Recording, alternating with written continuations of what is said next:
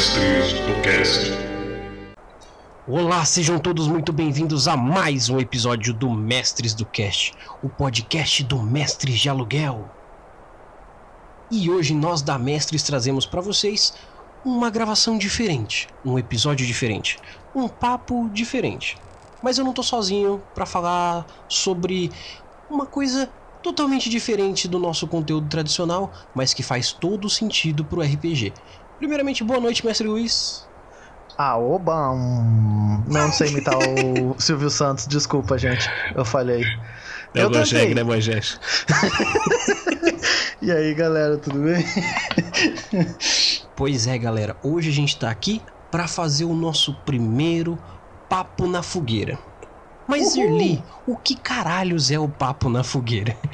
Eu vou explicar para vocês. O papo na fogueira é uma iniciativa que a gente teve, que a gente foi até as redes sociais, fomos falar com a comunidade RPGista, e eu vou dizer para vocês que de princípio uma pequena parcela foi bem áspera e ríspida com a nossa ideia, mas a grande maioria ajudou e hoje esse conteúdo existe graças a vocês, não como nosso conteúdo, mas como divulgação do conteúdo de vocês.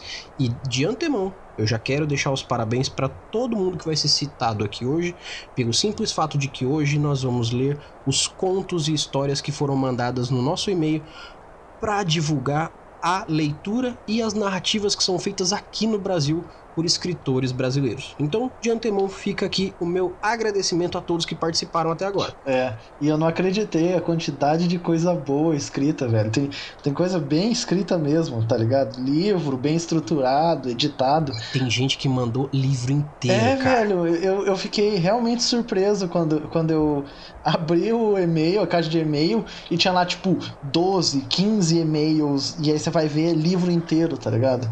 Nossa, E eu vou dizer pra Pessoal, vocês, tá vocês parabéns. finalmente bateram recordes nas nossas nas nossos recebimentos de e-mails. Parabéns. ah, Estamos batendo recorde graças a vocês.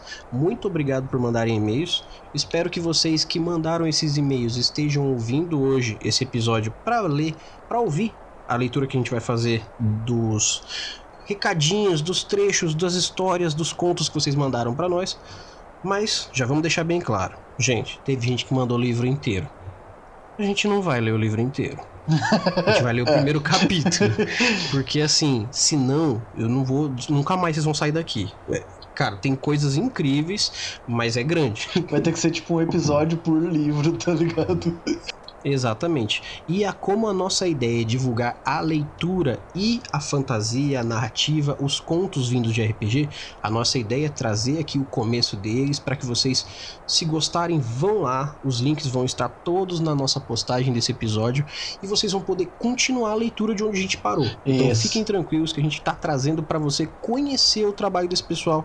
Não queremos ganhar nada com isso a não ser divulgar o quanto o trabalho de vocês é massa. É, e mais, se você gostar dos contos dos caras, dependendo de onde eles escreveram, as plataformas e tal, porque tem alguns que escreveram no Wattpad, outras plataformas, deixa um comentário pros caras, dá uma força pra eles, porque é, é muito legal ler uma história de alguém que ga- gastou horas escrevendo. É muito legal quando, quando você deixa a pessoa saber que você gostou daquilo, né? Motiva a pessoa a continuar escrevendo. Exatamente. Se você tiver condições de comprar um livro de um escritor brasileiro, compre. Se você puder incentivar dando um elogio, dando a sua opinião, dando a sua crítica positiva, faça isso. Esse feedback, tanto como o que a gente pede, como o que os escritores, como os criadores de conteúdo pedem sempre, é muito bom porque é o que incentiva a gente querer continuar fazendo.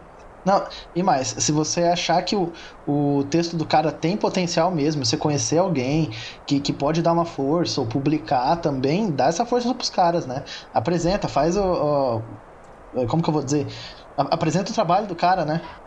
E isso faça essa ponte porque todos É. ganham nessa história.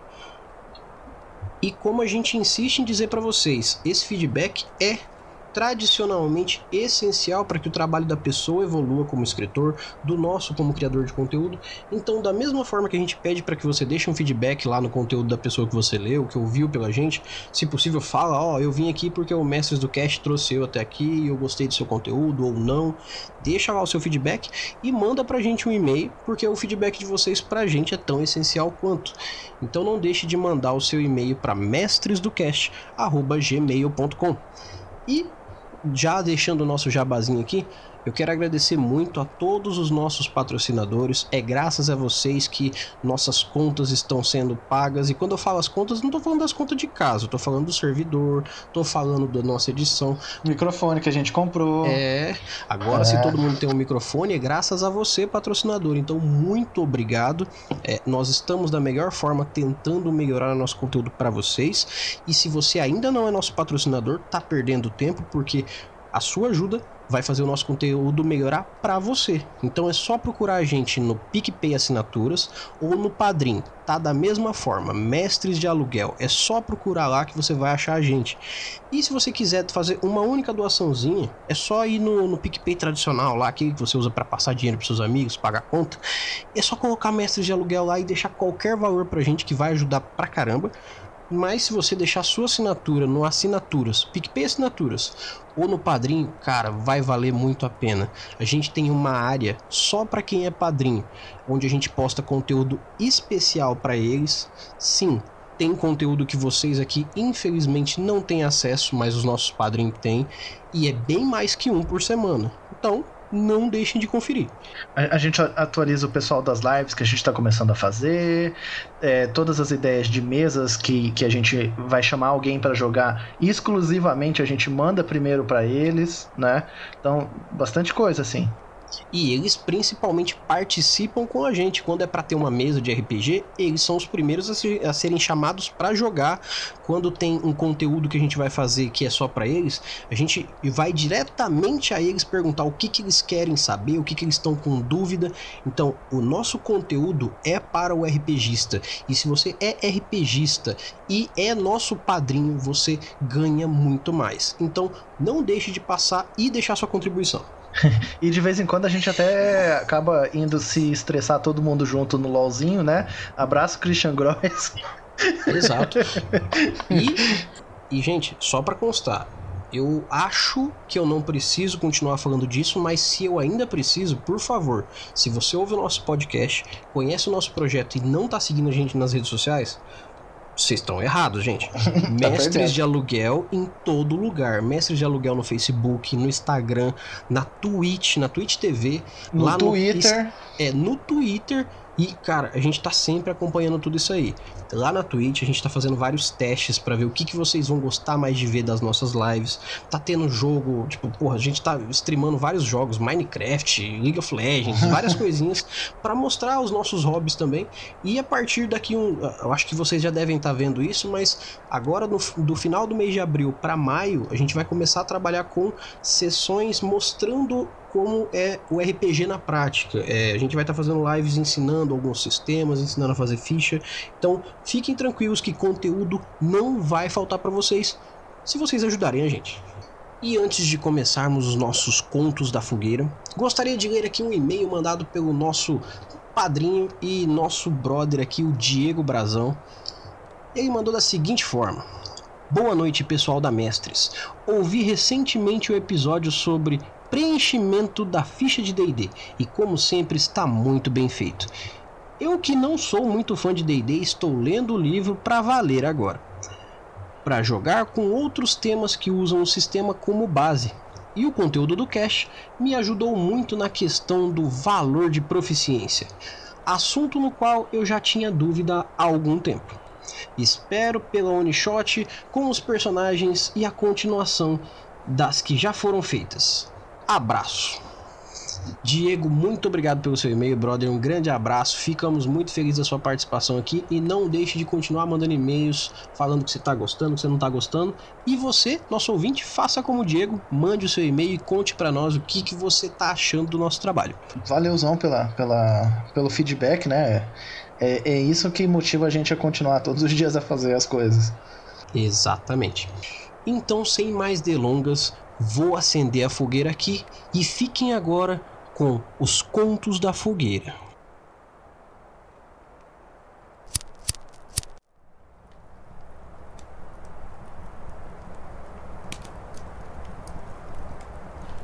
Então, galera, vamos começar a ler e-mails. Vamos ler e-mails, vamos contar para vocês aqui na beira dessa fogueira maravilhosa nessa noite límpida, fresquinha e gostosa, um pouco do que vocês enviaram pra gente. Vocês que enviaram e-mails pra gente com seus contos, com seus livros, com suas histórias.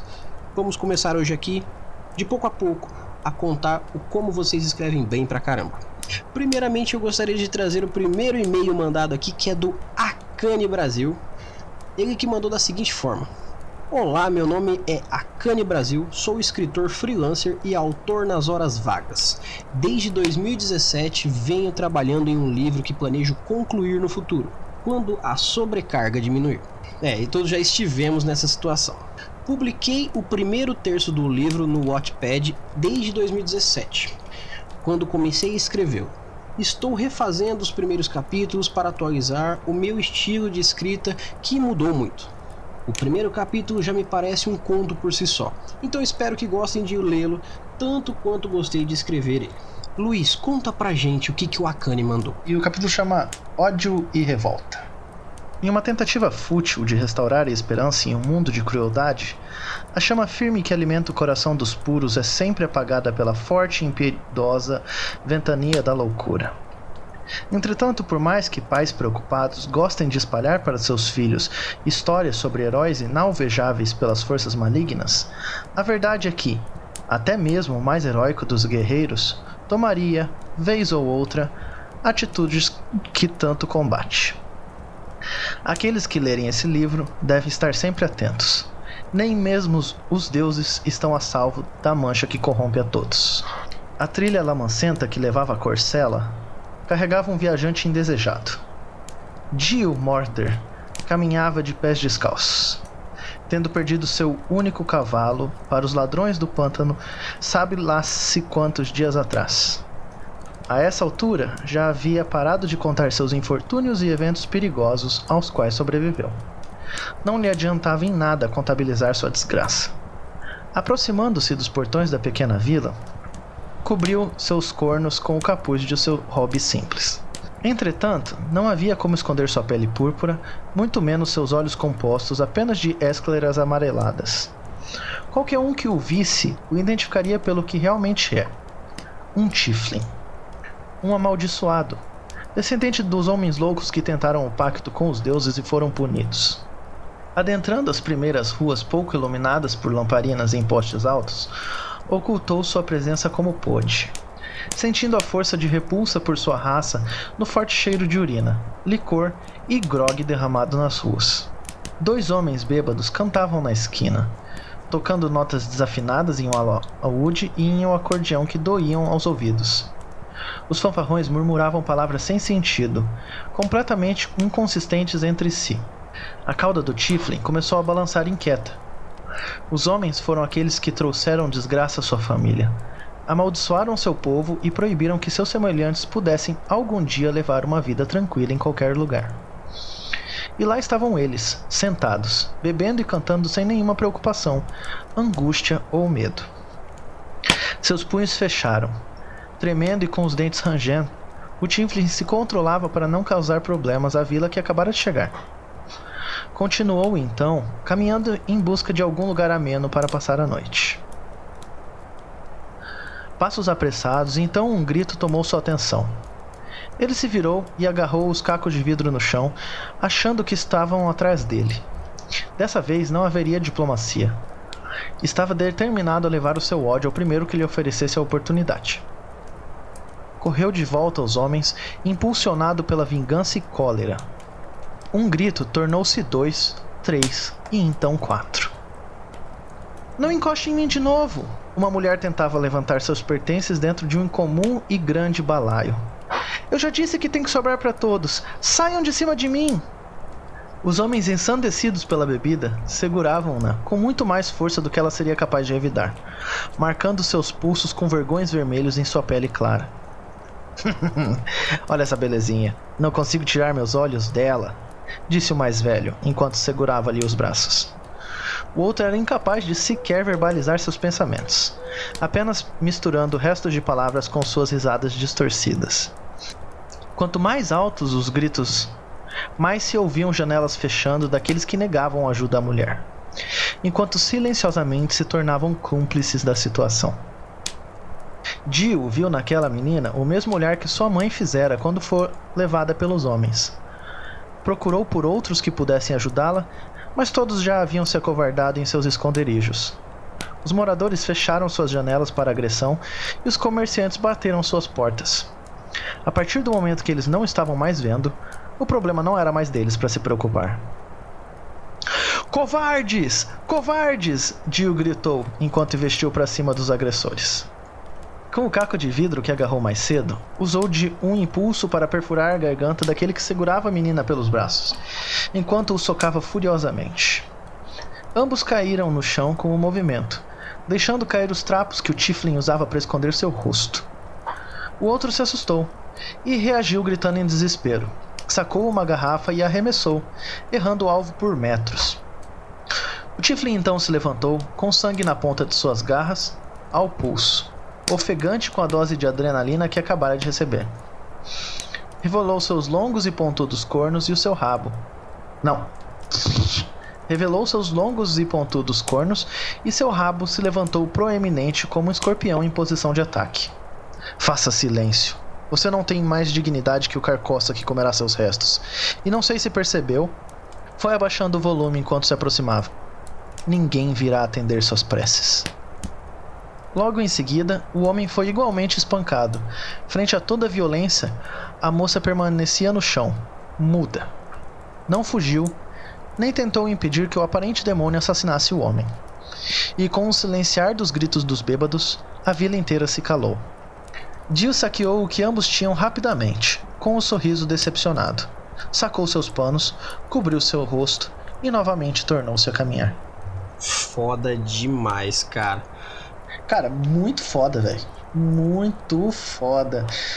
Cara, esse é só o primeiro capítulo, velho. Muito, muito, muito foda. Exatamente. Vamos deixar aqui o nosso agradecimento então pro Akane Brasil. Esse é o primeiro capítulo do O Lamento Profano, Ódio e Revolta. Muito obrigado, Akane, por ter mandado pra gente por e-mail. Esse aqui é o nosso trabalho, mostrar pro Brasil como vocês escrevem bem pra caramba. Valeuzão e mande mais textos pra gente assim que você quiser. E, e, termina esse livro, Akane, porque eu vou. Depois que eu terminar de gravar aqui, eu vou ler o resto, velho, que tá muito bom. Olha aí. Aqui é, a gente é assim, a gente consome o que a gente co coloca para vocês, porque a gente sabe que é bom.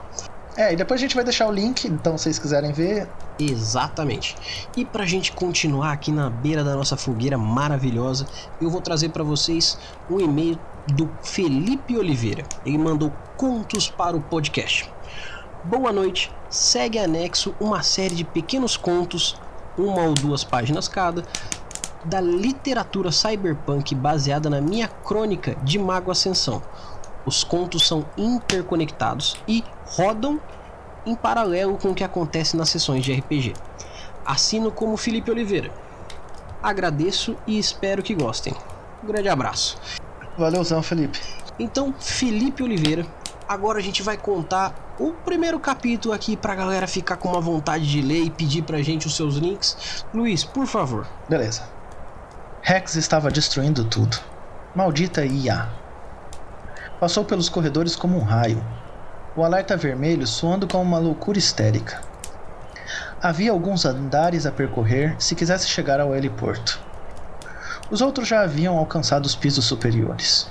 No canto direito do seu hipersensor ocular, um aviso de movimentação dois guardas, um drone de batalha. O desgraçado daquele programa não permitia que saísse dali ileso. Tiros. O drone avança. Buscar e destruir. A musculatura de fibra nanoativada se enrijece. Um salto por cima de uns guardas. Headshot. O corredor de metal esterilizado logo se enche de vermelho. O outro guarda saca sua Opium .16. Porra, eles tinham até armas a laser. Disparou um buraco criado na parede. metal derretido em suas bordas. Tinha que ser rápida se quisesse sobreviver. Lançou uma kunai. A adaga de arremesso perfurou o maldito na garganta. Ele atirou outra vez, para cima, e caiu. Ainda viu o drone. O campo de estases da máquina de combate não permitia aproximação, e tiros seriam aparados com facilidade. Era necessário um shutdown. Enquanto corria, disparos em sua direção. Os inibidores de dor anestesiavam as perfurações que estava sofrendo, e sua placa subdermal reduzia um pouco os danos recebidos. Iniciou uma rotina de invasão rápida. Não havia tempo para algo mais elaborado. 30 segundos. Subiu as escadas correndo. O infame robô flutuando atrás de si. O hipersensor informava possível movimentação no corredor à esquerda. Três ou quatro, os cálculos estavam com uma margem de erro. Ignorou-os. O objetivo era subir. 15 segundos. Mais tiros. O drone parecia estar com mau funcionamento. Obviamente, o malware estava fazendo efeito.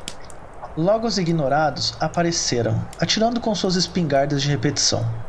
Chumbo grosso. 2, 1, shutdown. O drone espasmou como um animal epiléptico e foi ao chão. O som do metal amassado era gostoso de ouvir. Outro lance de escadas. A explosão de armas sendo disparadas. A armadura subdermal não ia aguentar por muito tempo. Um aviso de reativação do sistema, com desligamento temporário. E a filha da puta.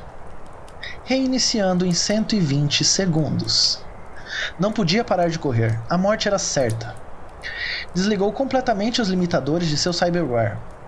Funcionaria 150%. Sobrecarga de sistema. Os ignorados continuavam a vir.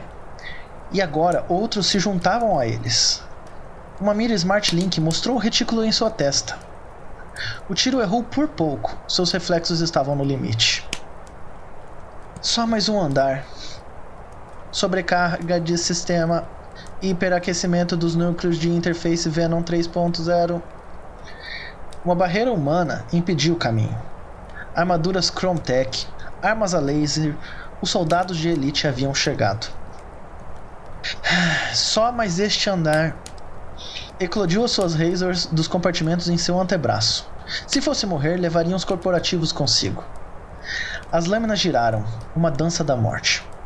Os reflexos a 150% lhe deixavam com a agilidade de um puma. Os cortes eram profundos, membros e cabeças voando. Suportou mais projéteis, mas a interface avisou que o subdermal estava em estado crítico. Quando o último Elite caiu, o sistema informou que reiniciaria em 20 segundos. Era só mais um lance de escadas e estaria na cobertura. Os outros estariam esperando no VAT, lá em cima, para tirá-la dali. Chutou a porta da cobertura. Estava vazia. Onde infernos estaria o seu grupo? Sistemas reiniciando. Aguarde, por favor. Porra, agora não. A visão piscou por um instante. O Cyberwire inteiro sendo desativado. Os, uh, os inibidores de dor logo pararam de funcionar e não pôde segurar os gritos dos ossos partidos e todo aquele sangue. Caiu, impotente. O sensor agora reiniciando não avisou quando uma figura hostil se aproximou por trás, de armas em punho. Ela não pôde ver seu rosto. Apenas uma máscara metálica exibindo uma face sem expressão. Vai se foder, ela disse, antes de receber um disparo na cabeça. Mais uma noite normal naquela cidade. Caralho, que foda, mano. Massa pra caralho. Olha, Felipe Oliveira, parabéns pela sua escrita, mano. Nossa, rigaça, rigaça demais. O, o, Felipe mandou um arquivo RAR pra gente que tem alguns episódios, alguns, São alguns sete. capítulos, sete capítulos, isso. É, depois eu vou perguntar para ele diretamente uh, como que ele vai se quiser disponibilizar isso para as pessoas ouvirem, se deixa um link pra gente. É, então, fiquem tranquilos, vocês vão poder continuar lendo o Cyberpunk dele. Assim que a gente conseguir, a gente vai botar o link aqui nesse episódio. Provavelmente quando você estiver ouvindo esse episódio já vai ter um link para vocês. E Felipe, muito obrigado pelo e-mail. Como a gente disse, a ideia é divulgar vocês escrevendo e mande mais textos pra gente ler aqui logo em breve para vocês. E se vocês gostaram do texto do Felipe, querem que a gente leia algum dos outros, o próprio Felipe manda e-mail pra gente. Exatamente. E para que a gente então é, dê continuidade aqui, eu vou te falar que o, o, Felipe me surpreendeu na forma com que ele escreveu com simplicidade e trouxe um conteúdo legal. Mas é, agora aqui acendendo meu marshmallow nessa fogueira para deixar ele gostosinho, macio pra gente comer, eu vou trazer o e-mail do Gordon Banks. Gordon Banks que mandou da seguinte forma pra gente.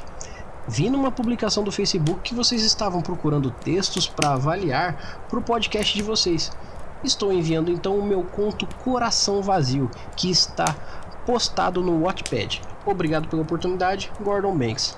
Gordon, antes de tudo, já muito obrigado pelo seu e-mail. Nós não vamos avaliar, pelo contrário, nós vamos divulgar o trabalho de todo mundo que está mandando aqui e apreciar, né? Longe da gente avaliar alguma coisa. Exatamente. Na verdade, a gente não manja nada, a gente só quer mostrar como que vocês manjam pra caramba. Então, por favor, Luiz, conta pra gente o que, que o Gordon mandou. Então vamos lá. É, é um conto solto, ele não é um livro, né? E chama Coração Vazio. Tudo começou com pesadelos. Noites horríveis, mal dormidas, com sonhos vermelhos, esponjosos e densos. A população de Kenner parecia acordar toda ao mesmo tempo, do mesmo pesadelo macabro. E então se arrastava durante o dia, com olheiras escuras, cansada demais para perceber que havia algo sinistro acontecendo. Cansada demais para comentar entre si sobre os sonhos estranhos. De olhos sobre os seus telhados, observando tudo o que faziam, mesmo quando não estavam dormindo. Isso se arrastou por semanas. Neranda a adorada princesa de Kenner, parte humana como sua mãe e parte elfa como seu pai, foi a primeira a questionar as noites escarlates. Talvez porque ela fosse mais sensível, talvez porque ela fosse mais inteligente, ou mais provavelmente porque os seus sonhos eram os mais intensos em toda a cidadela. Ela acordava toda noite com o um grito preso na garganta, os pijamas reais empapados de suor, os olhos giravam nas órbitas momentos depois de acordar, ainda assustados e procurando enlouquecidamente as ondas oníricas no mundo real. Toda noite ela se levantava, desistindo de tentar dormir novamente. Ia até o seu escritório, adjacente aos aposentos principescos, e retomava a árdua e infrutífera tarefa de tentar registrar em papel o que acontecia nos pesadelos. Raramente se lembrava de qualquer coisa além do que qualquer outro lembrava. Olhos por toda parte, carne rasgada pingando sangue morto. A marcha de milhares de pés invisíveis e um uivo sofrido, de arrancar lágrimas. Nos sonhos de Neranda, mais do que nos de qualquer outro, o uivo era particularmente entristecido, cru e intenso. Aquele uivo imortal a fazia pensar em suicídio, solidão e amores perdidos. A depressão que pairava sobre Kenner, cada dia mais pesada, finalmente se dissipou quando, numa tarde sem nada de extraordinário, alguns meninos encontraram o cadáver na colina ao leste do castelo. Desceram os morros gritando, metade deles chorando copiosamente, e avisaram a guarda da cidadela.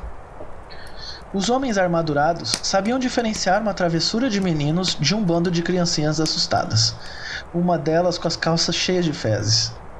Correram para averiguar o que se tratava, e assim como os garotos haviam descrito, lá estava jogado sobre a relva úmida o corpo sem vida de um homem.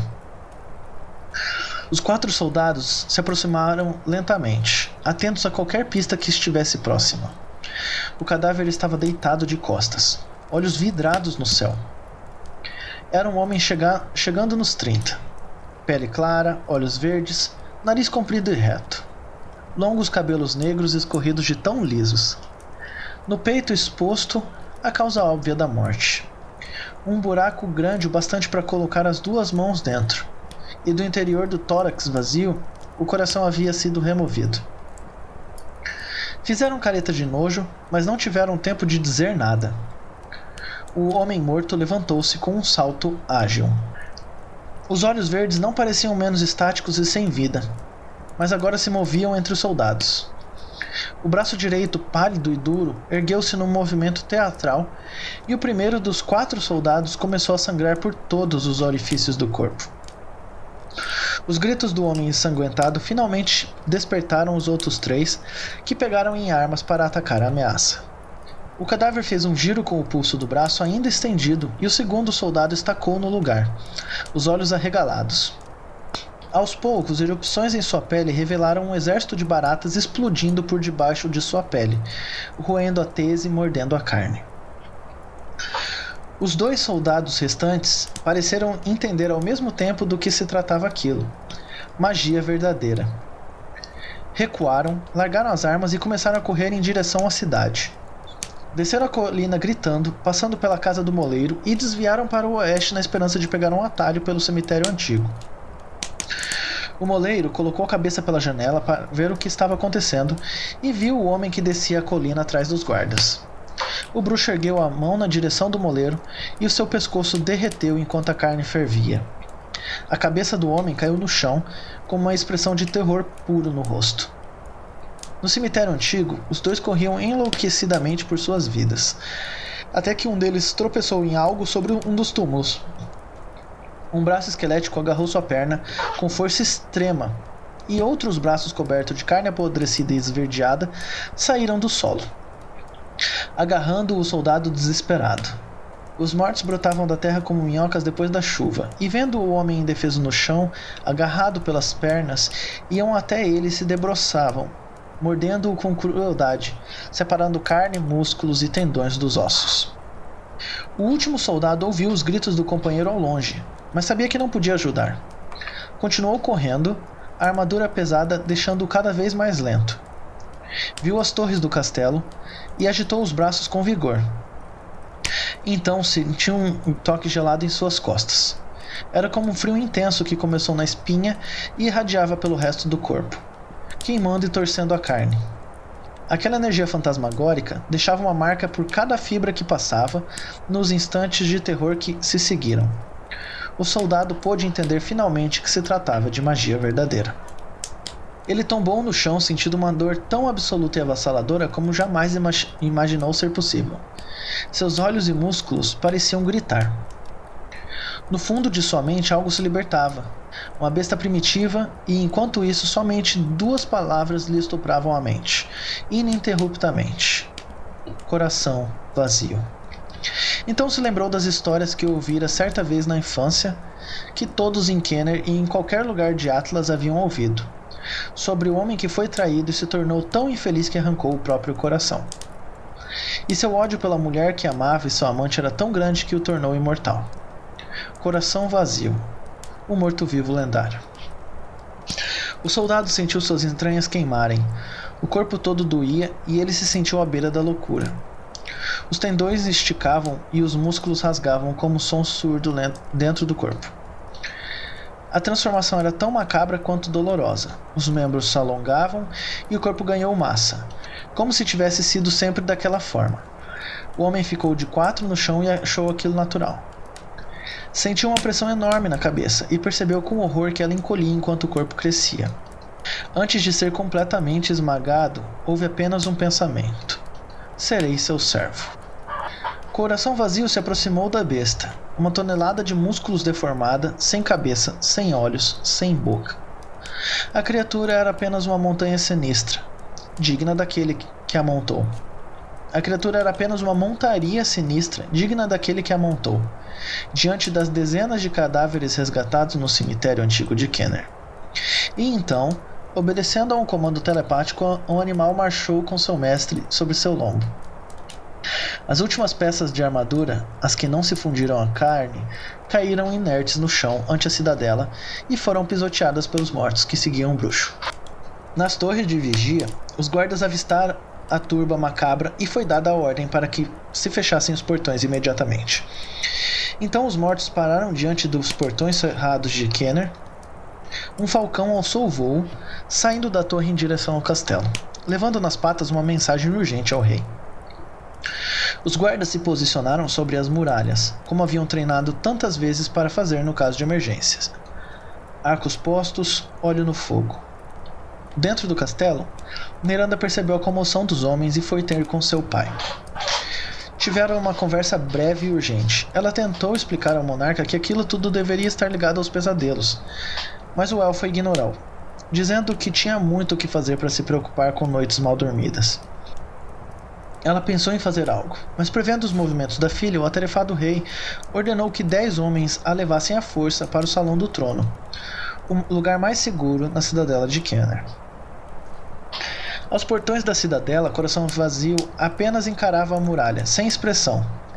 Os mortos, provavelmente atendendo a uma ordem invisível do feiticeiro, marcharam na direção da entrada de Kenner. Os soldados sobre as muralhas se sobressaltaram e um capitão fora de forma ordenou que atacassem. As flechas cortaram o ar e atingiram seus alvos aos pés do paredão. Mas os mortos não pareceram se importar. Continuavam marchando, carregando as flechas inimigas encravadas em seus crânios, peitos e carne apodrecida.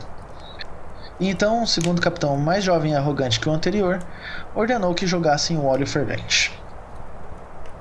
As canaletas foram desobstruídas e os soldados se reuniram em grupos de quatro ou cinco para tombar os imensos caldeirões de óleo.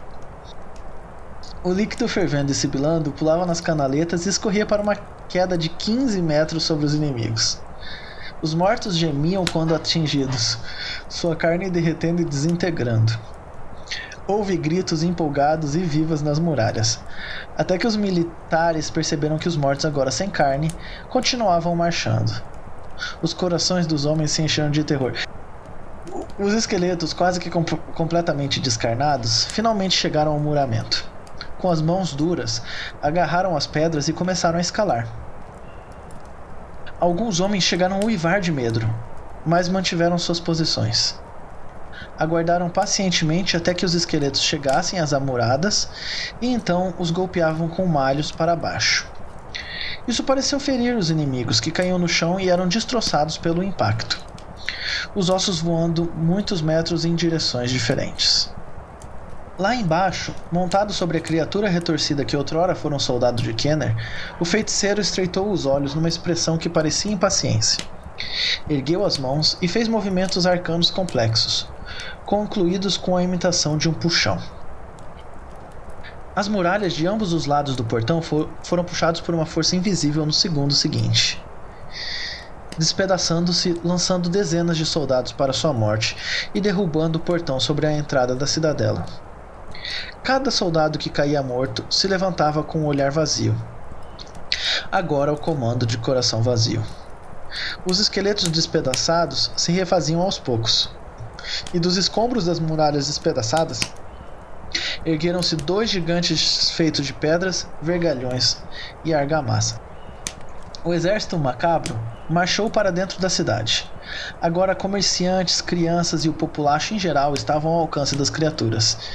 E enquanto os esqueletos e soldados mortos perseguiam os transeuntes para aumentar a armada, os dois gigantes atacavam a cidade a esmo, esmagando os telhados das construções com suas mãos colossais. Os que não tinham seus corpos destruídos completamente, deixavam suas casas, já mortos, marchando para o castelo. Muitos sobreviveram a esse dia, porque em algum momento se tornou claro que Coração Vazio não marchava sobre Kenner para acumular cadáveres para um exército de mortos. Ele ia em direção ao castelo. Seguia reto como uma flecha sobre o lombo de seu escravo. Os muitos soldados que tentaram impedi-lo juntaram-se aos desencarnados. Já os que tomaram a sábia decisão de sair do caminho do feiticeiro escaparam para contar a história mais tarde. Na altura em que chegou aos portões do castelo, o morto-vivo já não enfrentava praticamente resistência nenhuma. Poucos soldados ainda tentavam qualquer vitória contra os inimigos tão inimaginavelmente poderosos. Munidos apenas de espírito heróico ou falta total de esperança mas nenhum deles sequer chegou perto bastante de coração vazio para brandir sua espada contra ele. Bom, talvez seja justo dizer que um chegou. Um soldado anônimo saltou das ameias, espadas em punho, contra um dos gigantes de concreto. Percebeu que atacar a pedra viva era tolice e focou sua atenção nos companheiros de guarda, agora convertidos.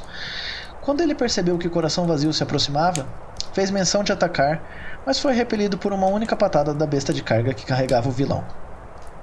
Seu corpo quebrado ergueu-se e passou a lutar ao lado da, daqueles que pretendia ferir momentos antes.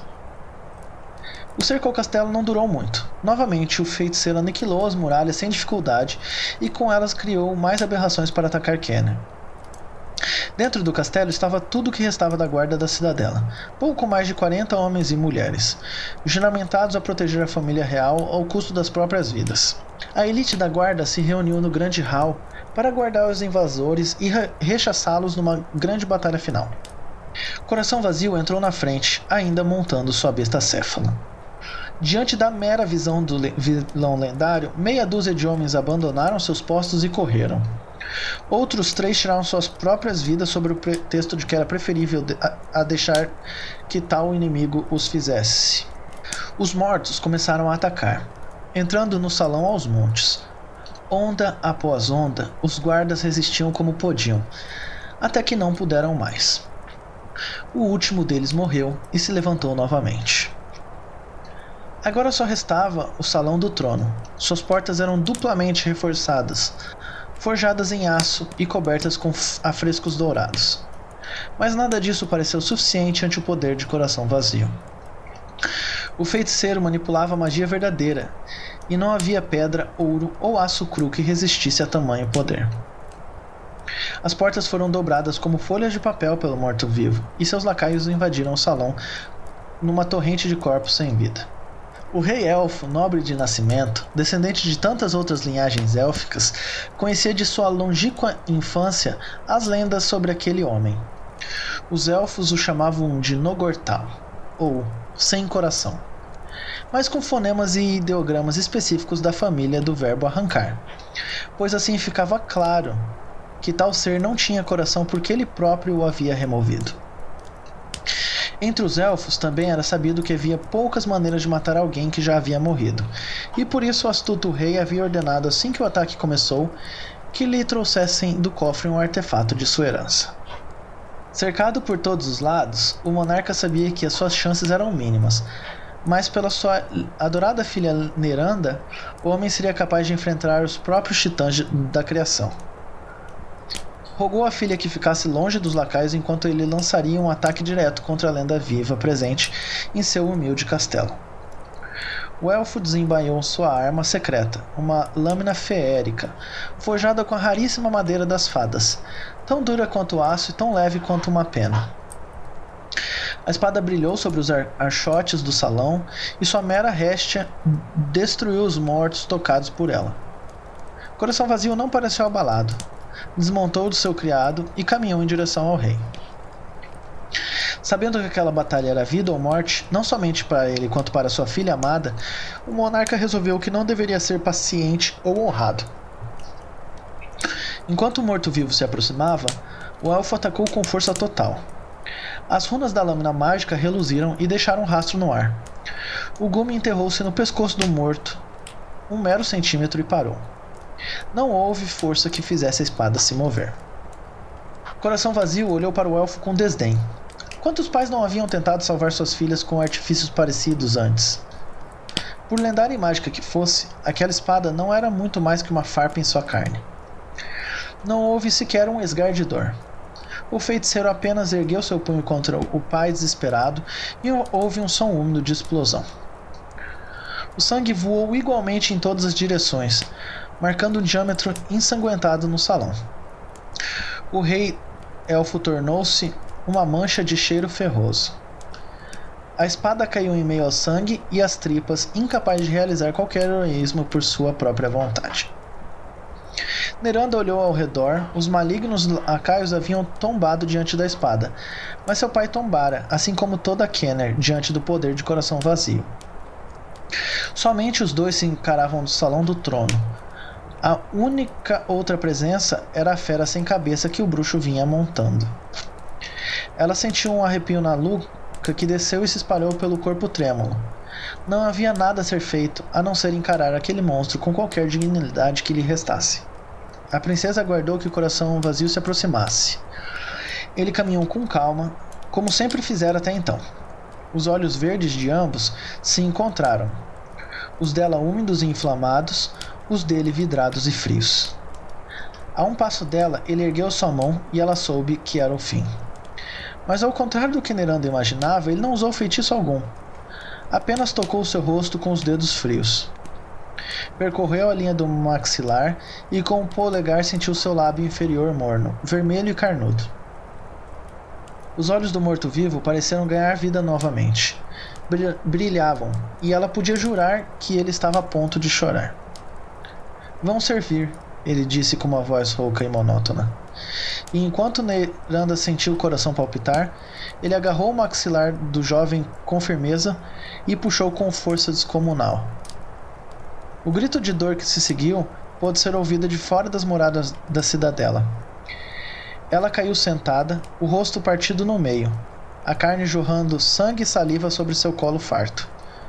Ao olhar para baixo, ela viu a própria língua pendurada sobre o decote e sentiu tanto nojo e dor que vomitou, produzindo um som gutural. Coração vazio pareceu não se importar, a dor de sua vítima não o divertia, mas também tampouco gerava qualquer compaixão ou remorso. Ele observava o maxilar arrancado, segurando-o diante do rosto. E então pousou a parte do corpo de Neranda no chão e se aproximou dela. Novamente. A jovem tentou em vão rastejar para longe, mas sentia tanto pânico que acabou por ficar estática, o vilão se agachou sobre ela, as palmas estendidas na direção dos olhos da princesa. Ela sentiu uma pressão esmagadora antes que seus olhos voassem até as mãos deles, arrancados das órbitas.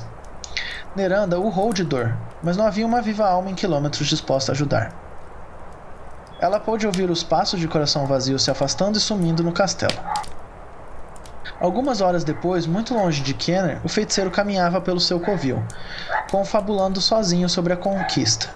Neranda de fato era uma mulher belíssima. E era sorte dele que mulheres belas como ela sempre fizessem fama além da fronteira de seus pequenos reinos. Faltavam apenas mais algumas peças, e logo seu trabalho estaria concluído. Ele adentrou um grande laboratório e se aproximou de uma bancada larga de mogno. Nela estava deitada uma mulher. Tinha as pernas longas e pálidas, ligadas a um quadril redondo, negro. A barriga era rosada, costurada com cordões as costas brancas, cobertas de sardas. Os braços eram roliços com as mãos amarelas e pequeninas nas pontas. O pescoço e o colo pareciam inacabados, e o rosto ainda era um quebra-cabeça ser montado. Estavam dispostos sobre a bancada, próximos à cabeça, um nariz arrebitado, orelhas pequenas, a fronte de um rosto rosado e diversos tipos de cabelo, com muitas cores e texturas. Coração Vazio então adicionou ao conteúdo da bancada um maxilar de desenho reto e um par de olhos verde musgo, ainda inflamados. Vão servir, repetiu. Ele voltou para a câmara escura onde praticava seus feitiços e clarevidências de longa distância. Rituais complexos que levavam semanas para serem concluídos. Sentou-se sobre um trono de ossos e olhou ao redor. Olhos, milhares de olhos, grandes, pequenos, brilhantes, opacos, verdes, azuis, amarelos, negros. Eles reviravam espasmódicos sobre si mesmos, em sulcos nas paredes e teto, procurando com fervor as imagens na mente do bruxo. Procuravam tão intensamente que tudo o que viam era corrompido por magia negra, e nos lugares longínquos que miravam, as pessoas passavam a dormir mal. Então, tudo começava novamente os pesadelos que eram um prelúdio da chegada de coração vazio, para que um dia ela fosse terminada e que eles pudessem finalmente ficar juntos para sempre. Cara, que foda, mano. Eu tava lendo aqui, acompanhando junto com o olho, eu tô aqui, mano. ah, caralho, velho. Sem, sem, sem heróis, somente vilões. Essa é a sensação que eu espero da grande maioria dos RPGs que a gente vive falando aqui. Essa sensação de imersão. Essa leitura que a gente faz e consegue transmitir ela pro jogo, cara. De verdade, é, é só tenho a parabenizar porque é uma leitura sensacional, mano. É, velho, caralho. E é legal que ele é fechadinho, né? Tipo, você não precisa esperar o que vai acontecer. Sim, sim. Você sabe, coração vazio vai aparecer e vai todo mundo se ferrar, velho. E ele vai montar a amada dele de novo. Exatamente. Nossa, velho, muito louco. Muito, muito louco. Cara, a única coisa que eu posso dizer é, Gordon, muitíssimo obrigado pelo e-mail, muitíssimo obrigado por ter mandado esse conteúdo pra gente. É um prazer enorme estar tá lendo como foi é, mostrar pro pessoal aqui na nossa fogueira esses primeiros três contos aqui. E, gente, muito obrigado por terem mandado os e-mails de vocês. Continuem mandando contos se vocês querem que a gente divulgue o trabalho de vocês, que a gente mostre. De preferência, sempre mandem com links para que a gente possa mostrar para o pessoal que está ouvindo aqui também sobre o trabalho de vocês. E hoje a gente vai encerrar por aqui, porque a nossa fogueira já está indo noite adentro e já está na hora de descansar. Porém, fiquem ligados, tivemos vários e-mails e ainda estão chegando. Então, fiquem tranquilos, vocês vão ouvir todas as narrativas que foram mandadas. Inclusive, já avisando para vocês, é, foram mandados vários tipos de narrativa, como esses contos que a gente lê hoje, como backgrounds de personagens e até mesas todas é, descritas. É, transcritas. Então a gente vai fazer é, transcritas. Então a gente vai fazer episódios para cada uma dessas. Então fiquem tranquilos, a gente vai ler tudo que vocês mandaram pra gente.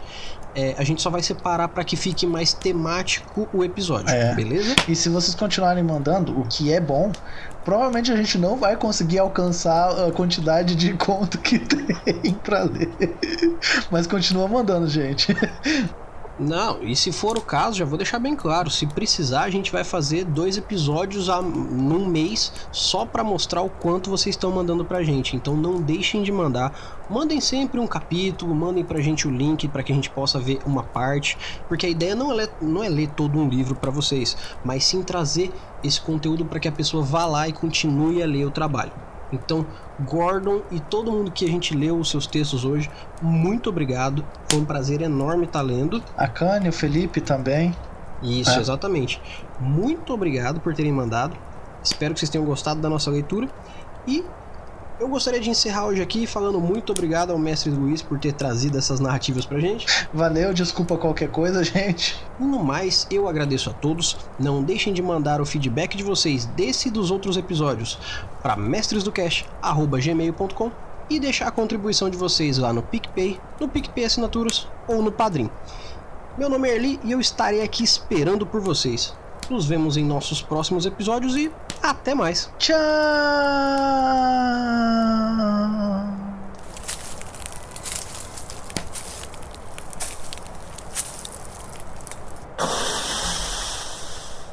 Versão brasileira Mestres do Cast.